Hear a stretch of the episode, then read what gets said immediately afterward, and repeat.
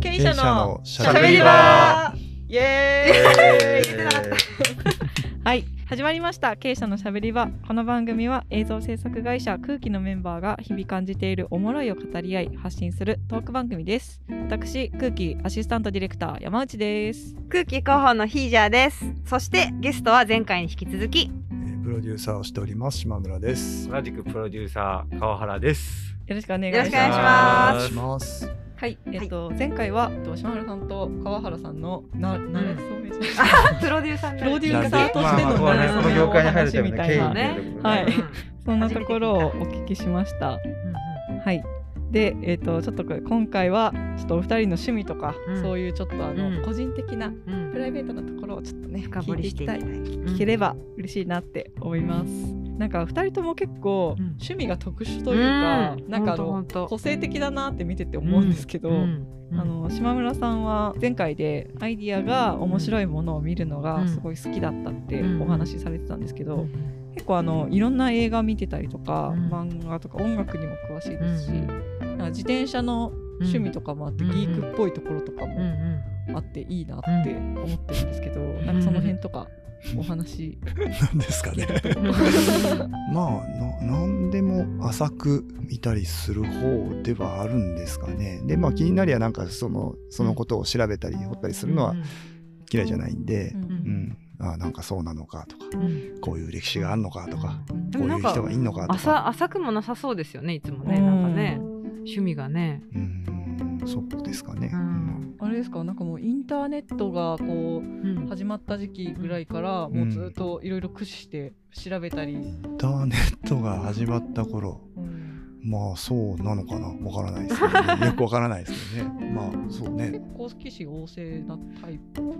まあなんかいろいろ知りたいタイプだとは思います。ううんん、多分。うん、最近ね、うん。僕あの車のレース見たりするのもすごい好きなんですけど、最近はねちょっとねここに来てあの F1 が熱いんで F1 を今年今シーズンはすごく一生懸命見てますね。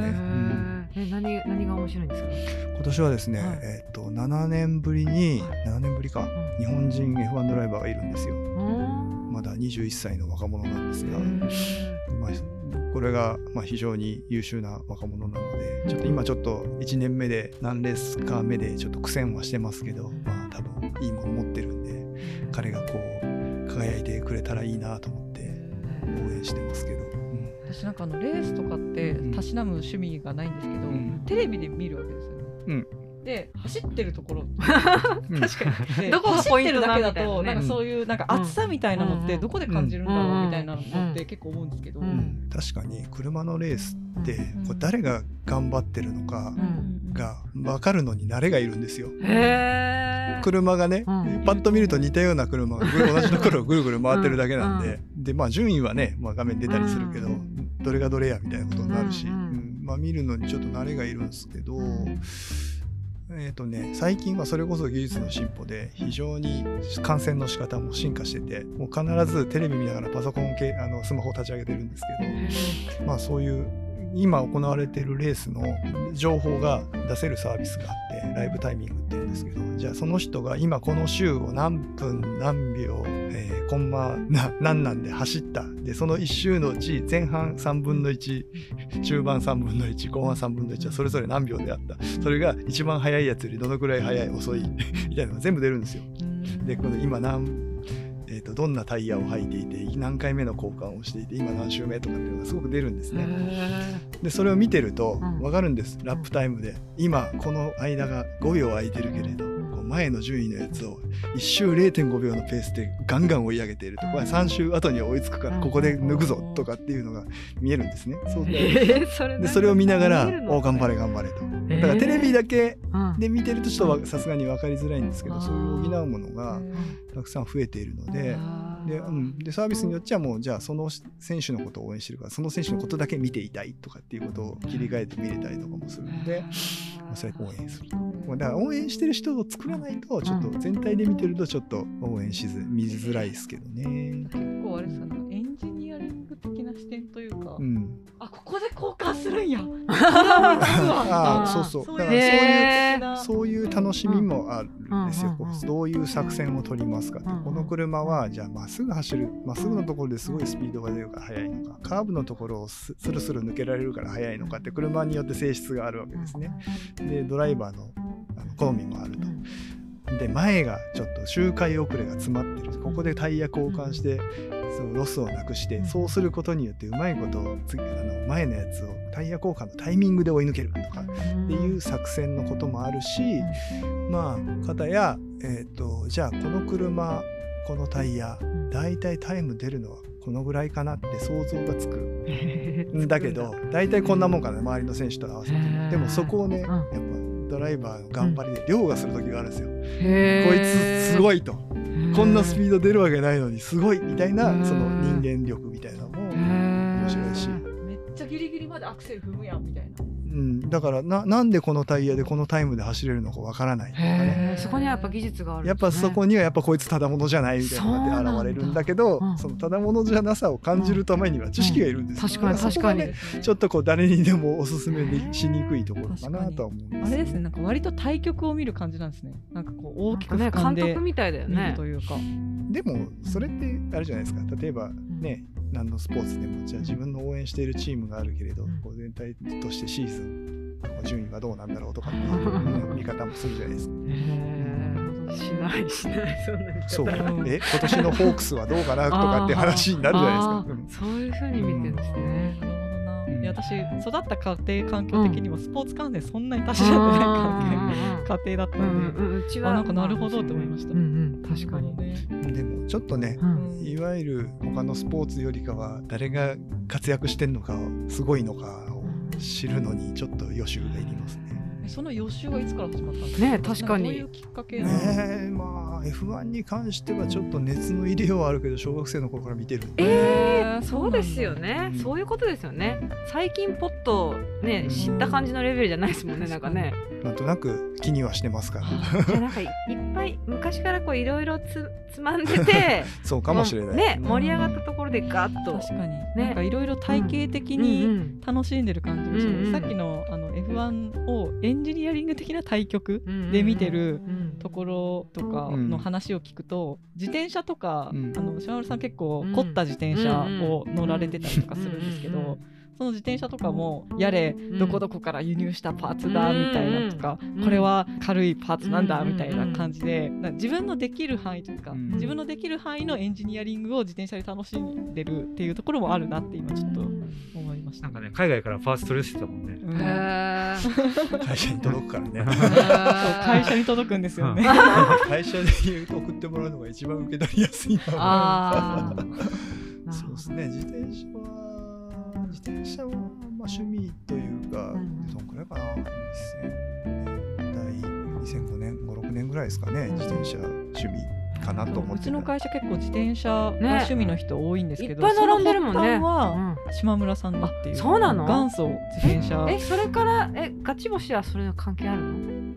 少しもしかして、もしまあでもうん江口さんは自転車に興味なかったら、まあもしかしたら題材に選ばなかったかもしれないけれども、最初江口さん全然自転車興味なかったかな、えあじゃあ江口さんに自転車の面白さを教えたのは島いや村さん。なのまあとは言わないですけど でも、うん。仕事仲間でうん自転車好きな人とあれがどうだこうだって喋ってる時にこう冷たい目でいやなななんでそんなにおもろいのか分かんないって言ってましたからね。そうちなみにガキチ星っていうのは、ううん。うんちの会社のあの創設者で今会長の江口寛。寛が、うん。あの撮った映画ですね。一の番最初の。うん、自転車の劇場映画ですね。競輪選手の映画なんで、うんうんうん。ぜひあの知らない人は。嬉しいです。チェック。はい。自転車。そうですね。自自転車はまあ楽しくて、ん。まあ、例えば自分でねあのいじったり組み立てたりする楽しみもあるしおまけに自分で乗れちゃったりするし、うん。おまけに。うん、乗っちゃったらいろんなとこ行けるし、ね、健康にもなったりするしっていうことでこう何度でも美味しい。うん。美味しい。そしていろいろ部品を買ってお金をかけておると言いますけれどもですね、ろと趣味ある中でうん。例えばこれが車だったら、うん。もっとお金ねがかかると。モーターサイクルだったら 時計だったらっうん。あそうやって奥さんは言いくるめてる。もしかして。考えると まあ可愛いらしい。本当かな。可愛い金額ますで収まってるのかな。だってそうじゃないですか、うん。自転車でね100万円の自転車っつったらすげえ高級品だと思いますけど、車で100万円車で100万円って言ったら今今時軽自動車も怪しいですよ、確かにね。確かにね、うん。あなんか言いくるめられたな。コあスパがいいそしそしてあのドアをちゃったなでどこかのねあうん。のコートとか、うん。コースとかうん。行く必要ないですか？らドア出た瞬間からもうそこがあの使える場所になります。すげえ。プレゼンがうまい。本当本当。さすがやうん。でもね、人は乗せられないからね。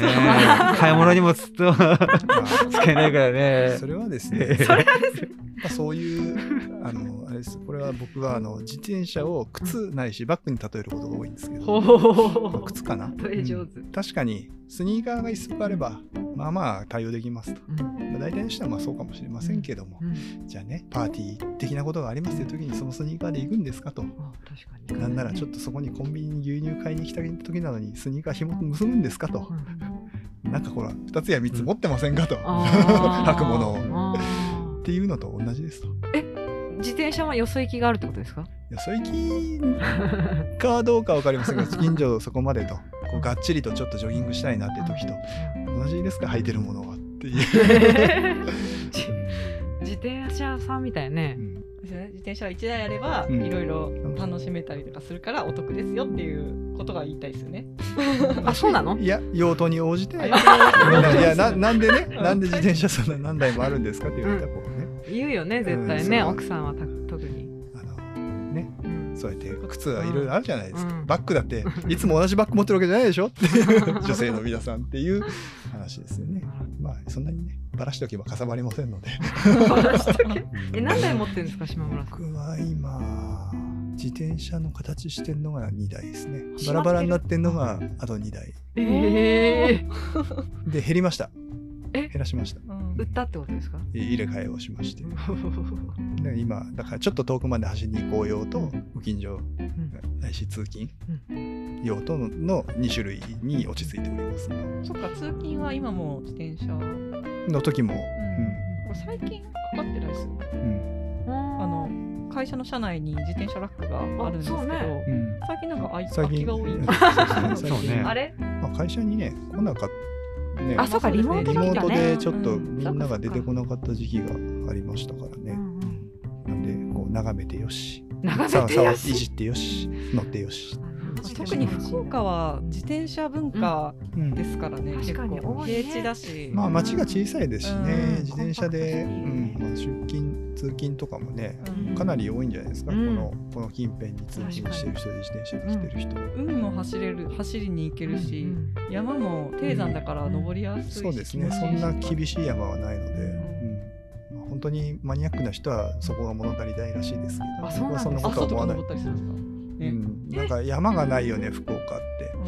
うん。言いますね。確かね。あのうん気合いの入った人たちは、うん。うんうんうん確かに坂をの探している人たちは、あ僕はそういうそう。坂バカな人たちがいるんですけど。僕はそういうのではないので。私一回あの長野県のあの上高地に行ったことがあるんですけど、はいはいはい。いましたもんね。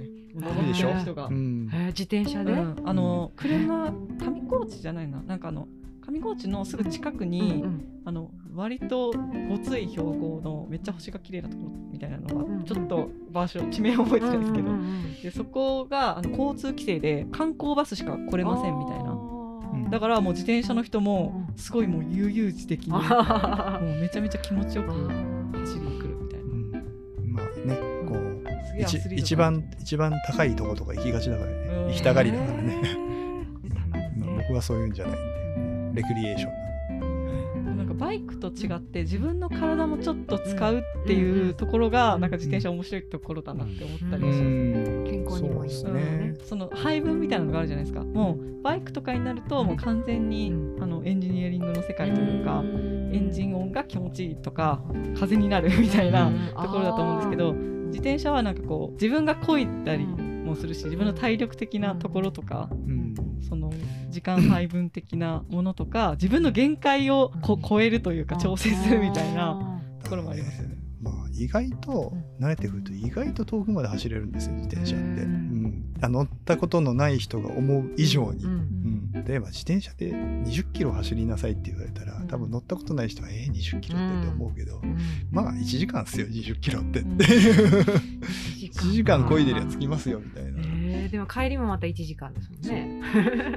じゃあ朝出かけてじゃあお昼ご飯どっかで食べてあじゃあ来た道戻って行ったらもうすすぐ多分100キロとか超えてるんですよ。うちの会社自転車その島村さんを筆頭に自転車をたしなんでる人が割と多いいて。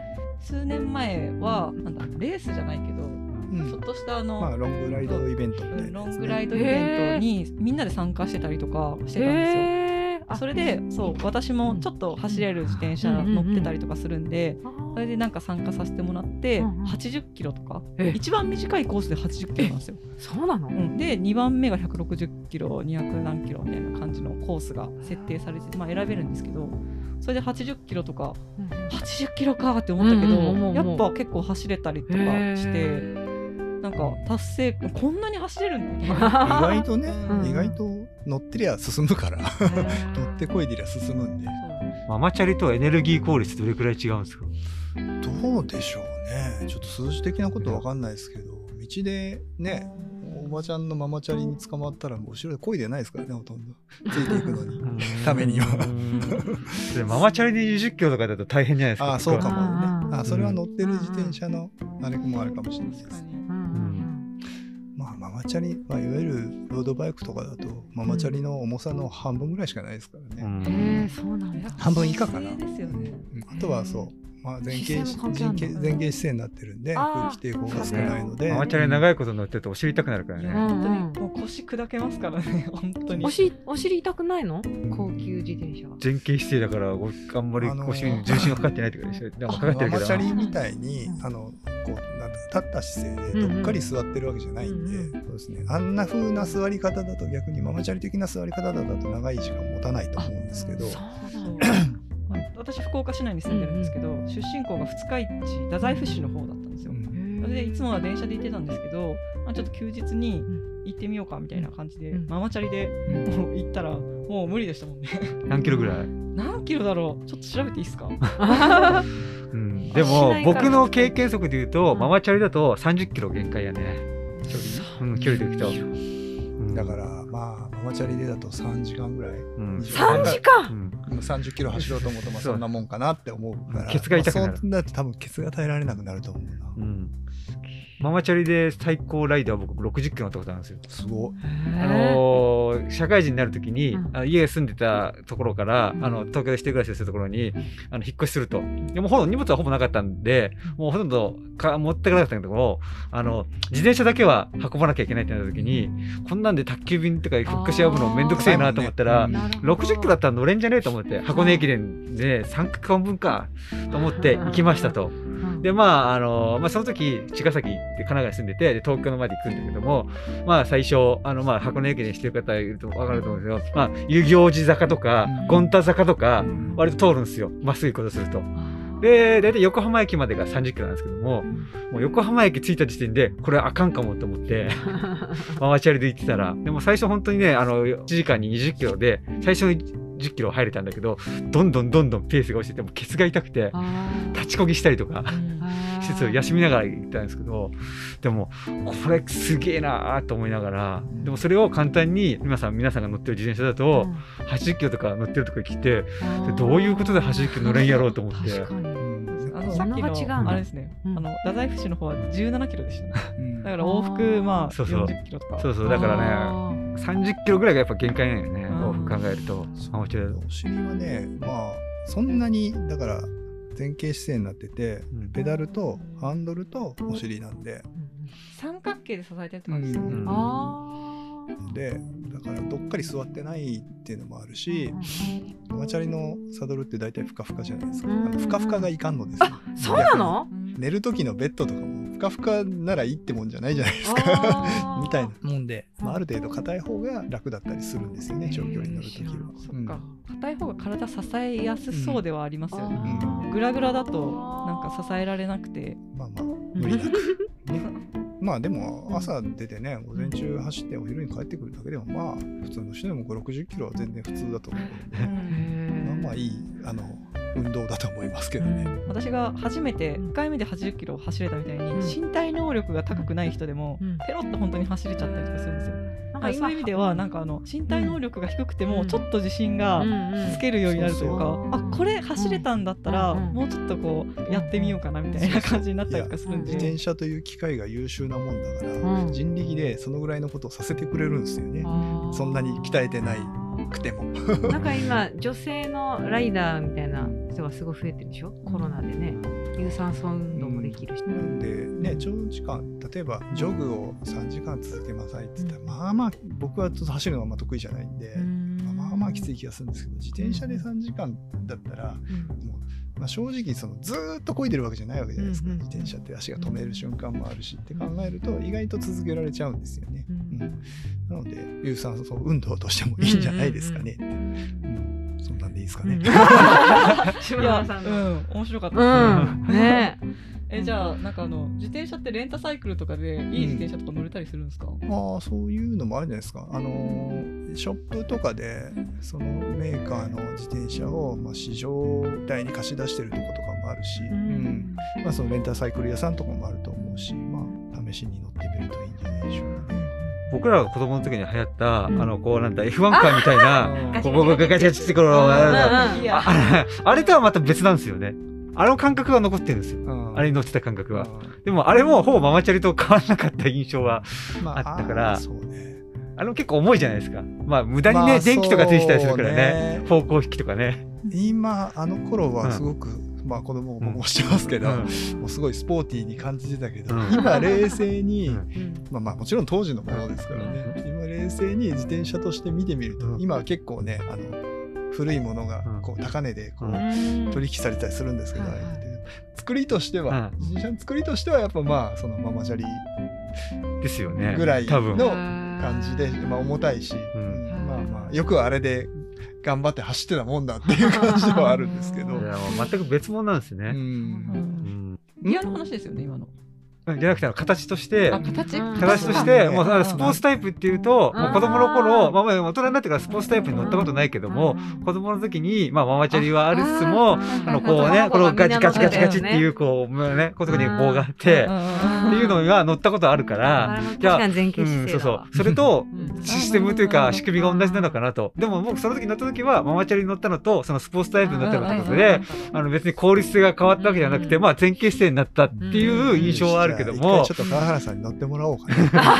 すげえ楽に走れるぜっていう感覚がないんで。すごい進むのかなうん。そういう感じは初めて初めて乗った時のことも忘れちゃいましたけど。私覚えてますよ結構。でもわこんなにスイーッと進むんだとは思ったのかな。そんな感じなん。かこう滑るように。特にあのなな。アスファルトの最近ね新しい舗装の新しいとことか走ると本当スーッと滑るように進んでいく感覚があるので。あとあのそのスピードつけていってちょっとギア変えたりするとやっぱあの調整できるわけですよ。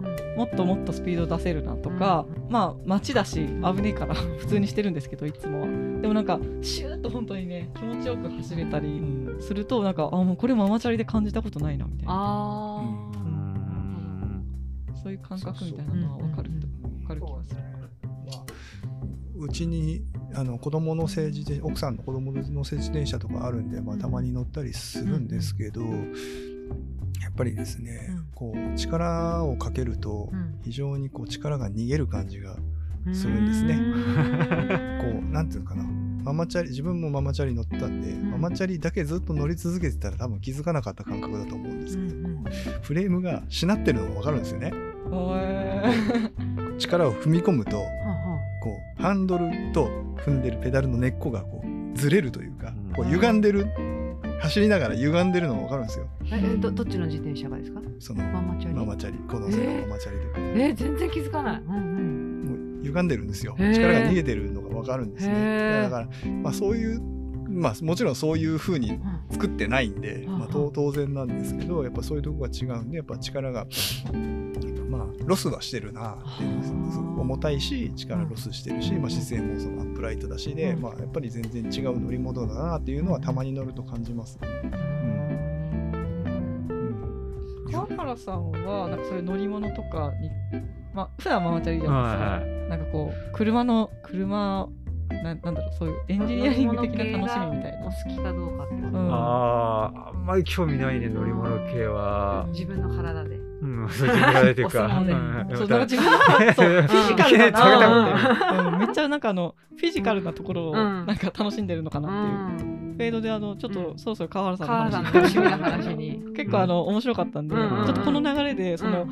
あのどう切り替えるか難しい感じで。ね。あのうん何？エンジニアリング的な、うん。あの島村さんと。フィジカルな、うん。川原さんのというのもあの川原さんあの、うん。なんだろう弊社ではうん。あの有名社内では有名な話なんですけど、あのお相撲が趣味ということで、ね。自分もやったりするんですよね。あ自分がいいのやる方が方が好き好きで。